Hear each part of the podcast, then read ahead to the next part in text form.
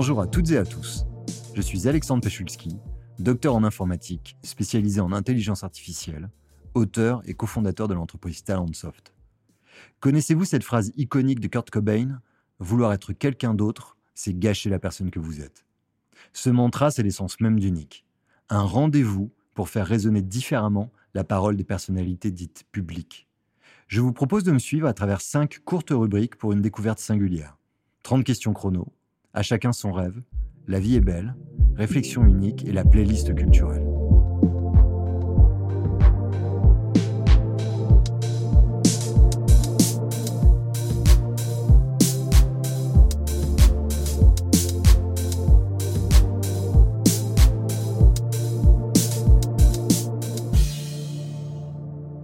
Aujourd'hui, je suis ravi d'accueillir Edwige Coupez.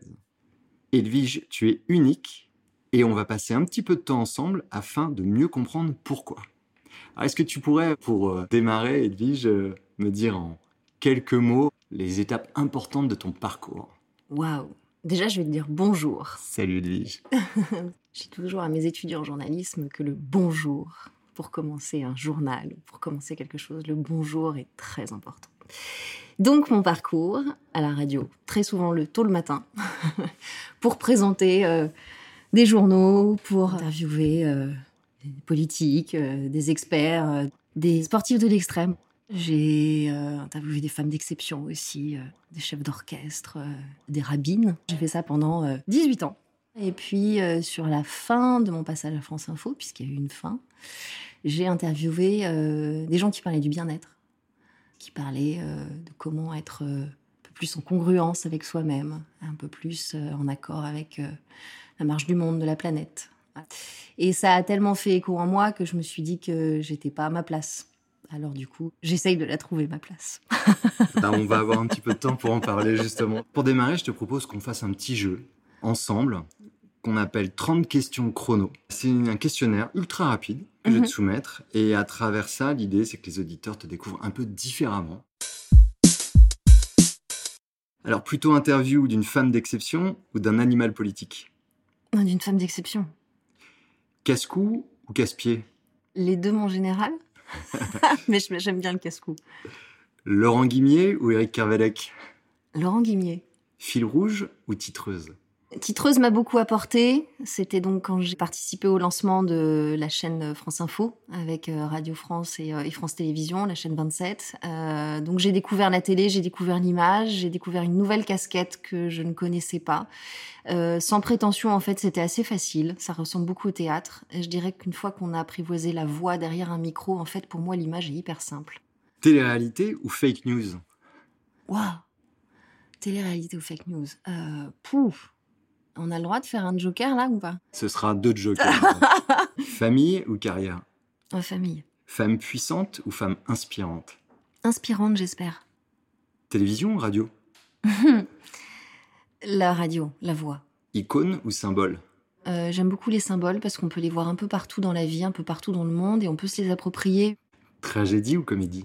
J'aimerais bien aller explorer mon clown. Plutôt samedi 2h30 ou dimanche 3h30 au milieu, ça fait 2h45. Euh, Pancake ou poulet rôti? J'adore les petits déj et je suis très sucrée. Livraison ou fait maison? Fait maison. Sauter dans les flaques ou la faire râler? Elles ont souvent sauté dans les flaques, elles m'ont souvent fait râler, et quand tu sautes à ton tour dans les flaques, c'est quand même pas mal. Point break ou 7 ans au Tibet? Oh, point break. Bureau ou home office? Home office. Mobilité bureau partout. Là, aujourd'hui, c'est ce que je découvre et euh, waouh, c'est génial. Bout du RER ou bout du monde? Mmh, De plus en plus. Euh, bout du RER, finalement, ça peut être un grand voyage. Plutôt impro ou psycho? La radio, c'est de l'impro. Et euh, cette adrénaline qui vous coule dans les veines et, et le rouge qui s'allume, et il y a une magie. La beauté dans l'assiette ou dans un pot? Mmh, Plutôt dans l'assiette. L'interdit de Givenchy ou de sortir à 21h En ce moment, 21h, oui. 7 sur 7 ou apostrophe? 7 sur 7. Yann Sinclair a forcément forgé quelque chose euh, le dimanche soir. Rationnel ou émotionnel?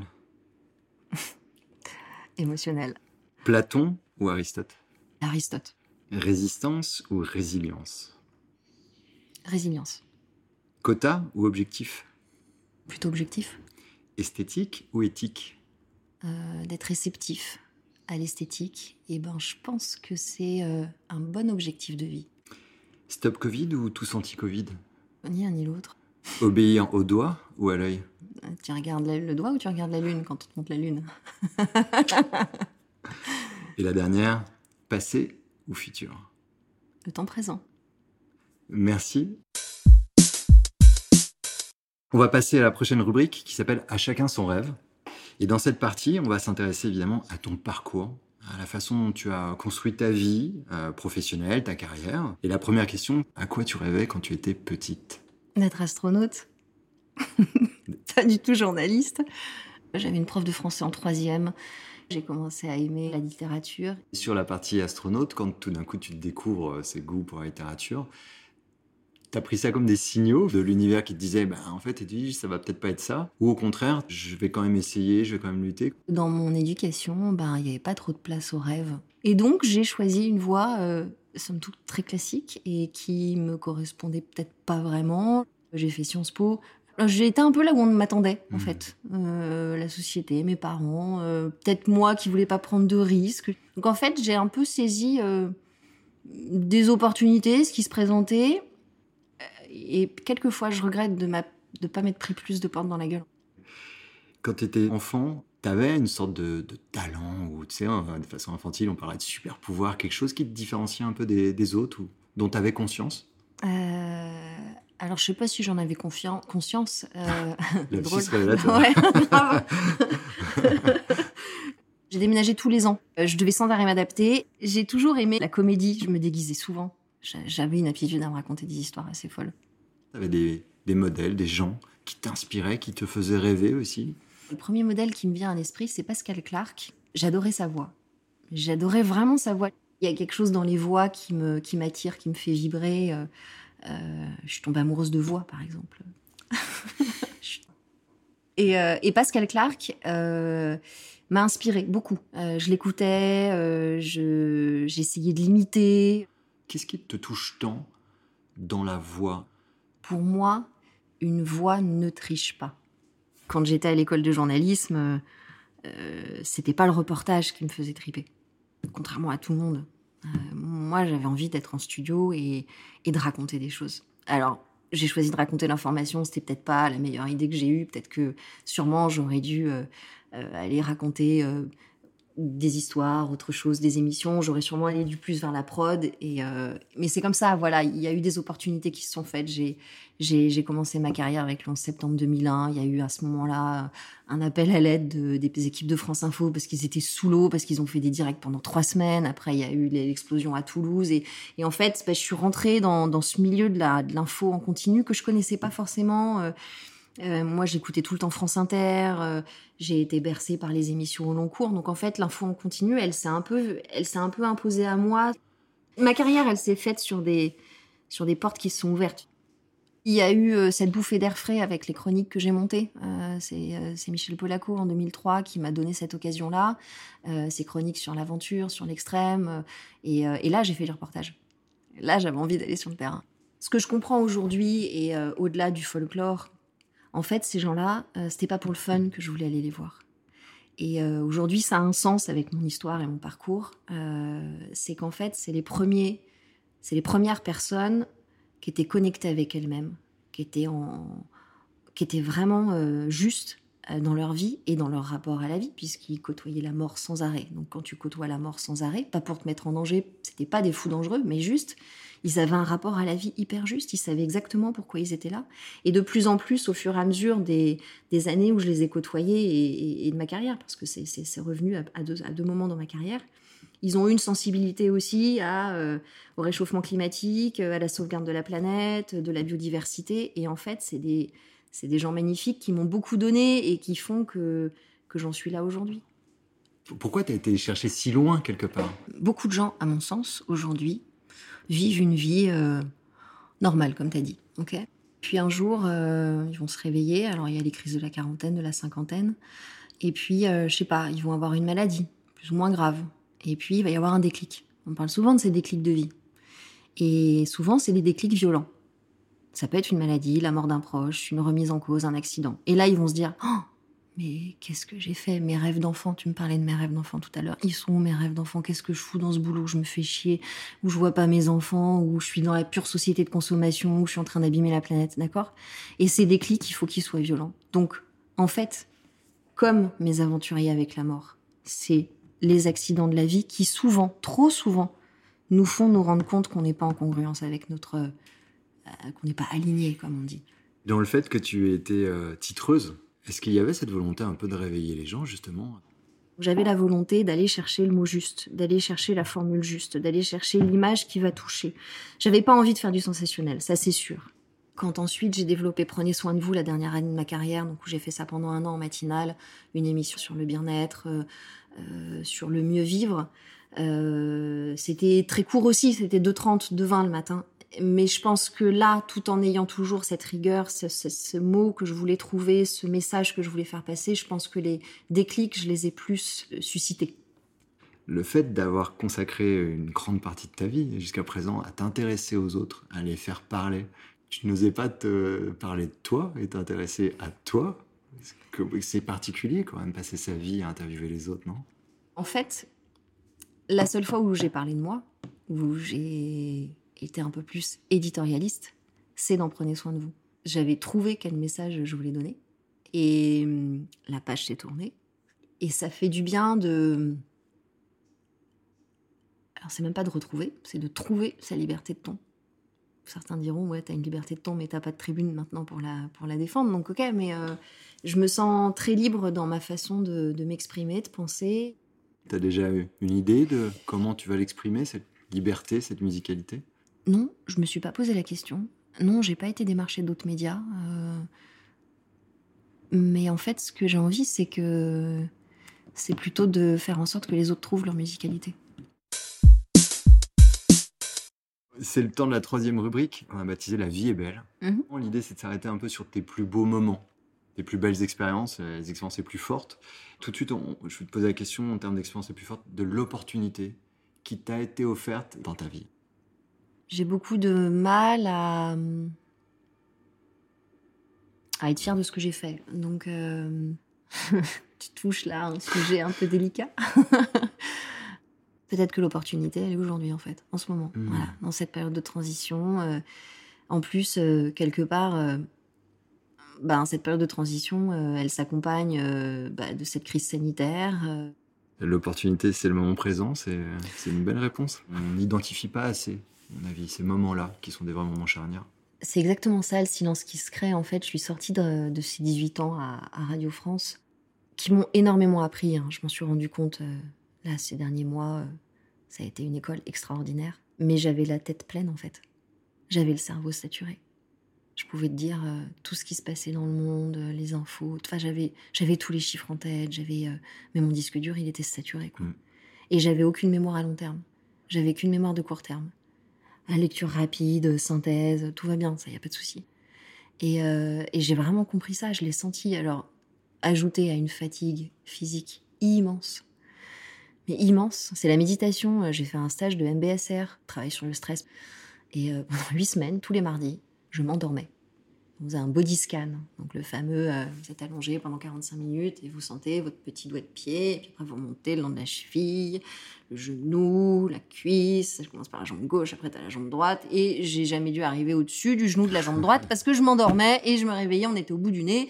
Et en fait, euh, du sixième mardi, j'ai dit, faut peut-être simplement que j'accepte que je suis épuisée. Mm, Et à partir du moment où j'ai accepté ça et que j'ai dit à mon cœur, bon, à mon corps, mon cœur, tiens, c'est marrant. Bon, bah, ok, dors, en fait. Là, j'ai pu remonter, j'ai pu aller au bassin, euh, à la poitrine, euh, aux épaules, euh, voilà. Parle-moi d'un de tes plus beaux moments de, radio. Quel est le moment le plus fort? C'est paradoxal, parce que je vais te raconter un moment.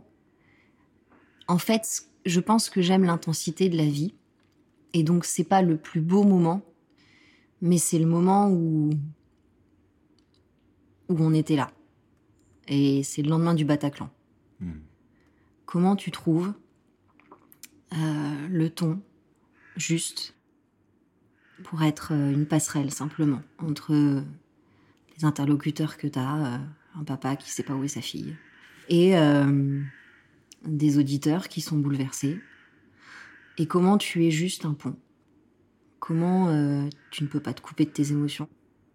Quand vous touchez à cette justesse, quand vous n'êtes pas dans le sensationnel, et ben là vous faites votre métier. Et, et c'est pour ça que c'est pas un plus beau moment de radio, mais c'est peut-être le moment où, où j'ai fait mon job. Et cette justesse, tu dirais que elle relève pour toi plus d'une démarche personnelle, d'introspection, d'alignement? Je sais pas si c'est une générosité, euh, en tout cas, c'est. euh, euh, bah, pour moi, c'est la voix unique. On arrive à la quatrième euh, rubrique, Mhm. les réflexions uniques. Mhm.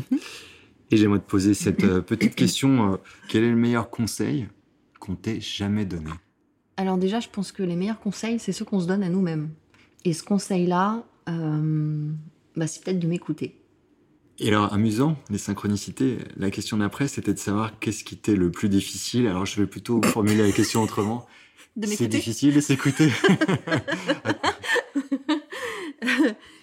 S'écouter, c'est arriver à se remettre en question chaque jour, mais aussi à célébrer ses victoires, à célébrer ses succès. C'est paradoxal de me dire ça pour quelqu'un qui, à 5 minutes, me disait que tu avais du mal à regarder ton parcours, non? C'est un travail euh, permanent. Mais pourquoi c'est si difficile?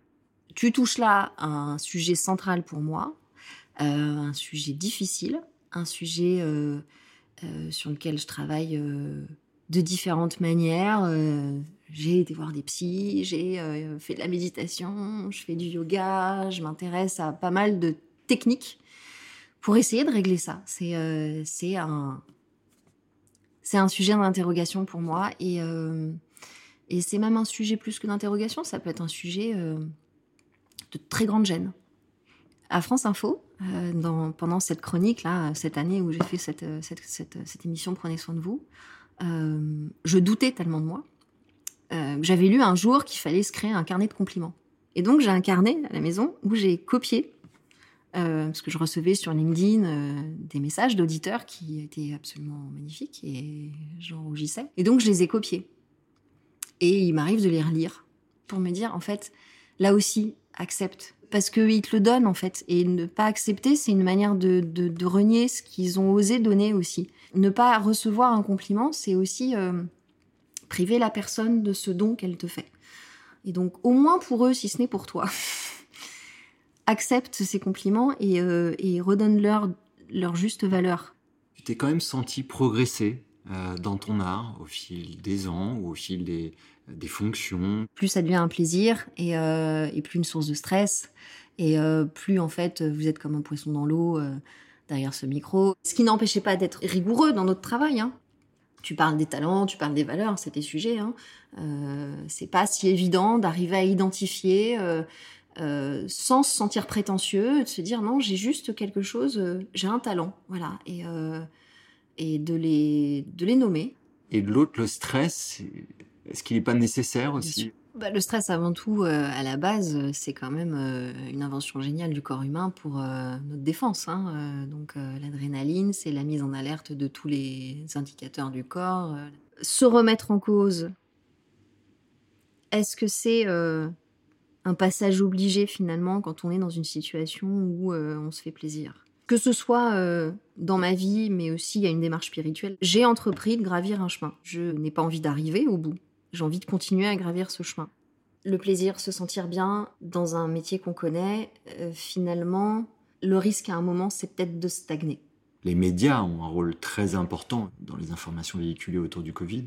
Si toi, tu étais à l'antenne aujourd'hui, comment tu traiterais ce sujet? Question piège, honnêtement. Beaucoup d'humilité. En fait, oser dire qu'on sait pas. Ça fait du bien d'ailleurs, ça, non?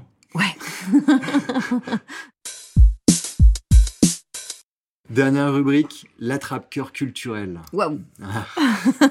C'est l'idée, c'est d'avoir un peu ta playlist culturelle, ton livre de chevet, Les jolies choses de dépente. ton film préféré. J'ai adoré Last in Translation. J'ai adoré Le Grand Bleu. Le dernier film que j'ai vu, ça a été 85 d'Ozon. Une comédienne, justement, ou un comédien qui te bouleverse? La voix de Fanny Ardant. Et une euh, chanson euh, qui soit une vraie Madeleine de Proust pour toi. Celle qui me vient, en l'occurrence, euh, c'est la dernière séance d'Eddie Mitchell. Et pour terminer, euh, plutôt Verlaine ou Rimbaud bah, ils seront ensemble au Panthéon. Merci mille fois, Edwige. Merci de m'avoir donné cette opportunité d'être de l'autre côté du micro. Notre voyage du jour s'arrête ici, mais un autre voyage commence. Et vous, qui voulez-vous être